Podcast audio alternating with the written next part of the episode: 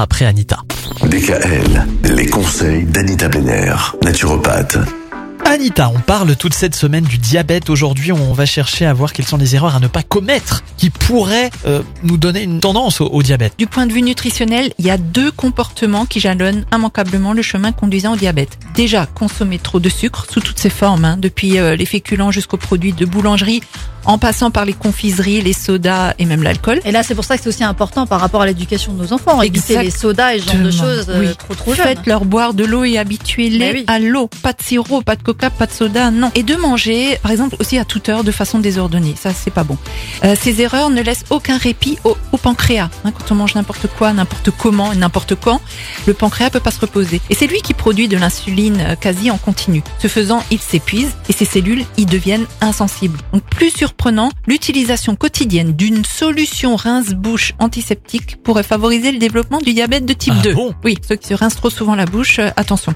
Un autre paramètre joue un rôle dans la genèse du di- diabète, c'est le manque d'exercice. En l'espace de 70 ans, la dépense calorique de l'être humain associée à un travail musculaire est devenue minime, pour ne pas dire inexistante, alors que parallèlement, la nourriture est devenue surabondante et d'une qualité toujours plus médiocre. S'il en était besoin, une récente étude pointe les méfaits des aliments ultra transformés. Nous ne sommes pas passés de 108 millions de diabétiques dans le monde en 1980 à 442 millions en 2014. Donc la pratique du jeûne intermittent, là on parle de solution, hein, la pratique du jeûne intermittent serait extrêmement utile pour rééduquer le pancréas et faire régresser le diabète au point de pouvoir, dans certains cas, se passer totalement de médicaments au bout de trois mois. Et ça c'est au cas par cas. Ouais, mais là, le jeûne intermittent, ça veut dire 12 heures sans manger. C'est 16 C'est heures. ça. hein. Ah, c'est 16 16 heures. oui, 16 heures. Et ensuite, parce que le lait pourrait favoriser le diabète. Encore une fois, le diabète est en forte augmentation en Europe et aux États-Unis depuis la fin de la Deuxième Guerre mondiale. Un petit Finlandais, je parlais toujours des pays nordiques, a 40 fois plus de risque de développer un diabète qu'un Japonais.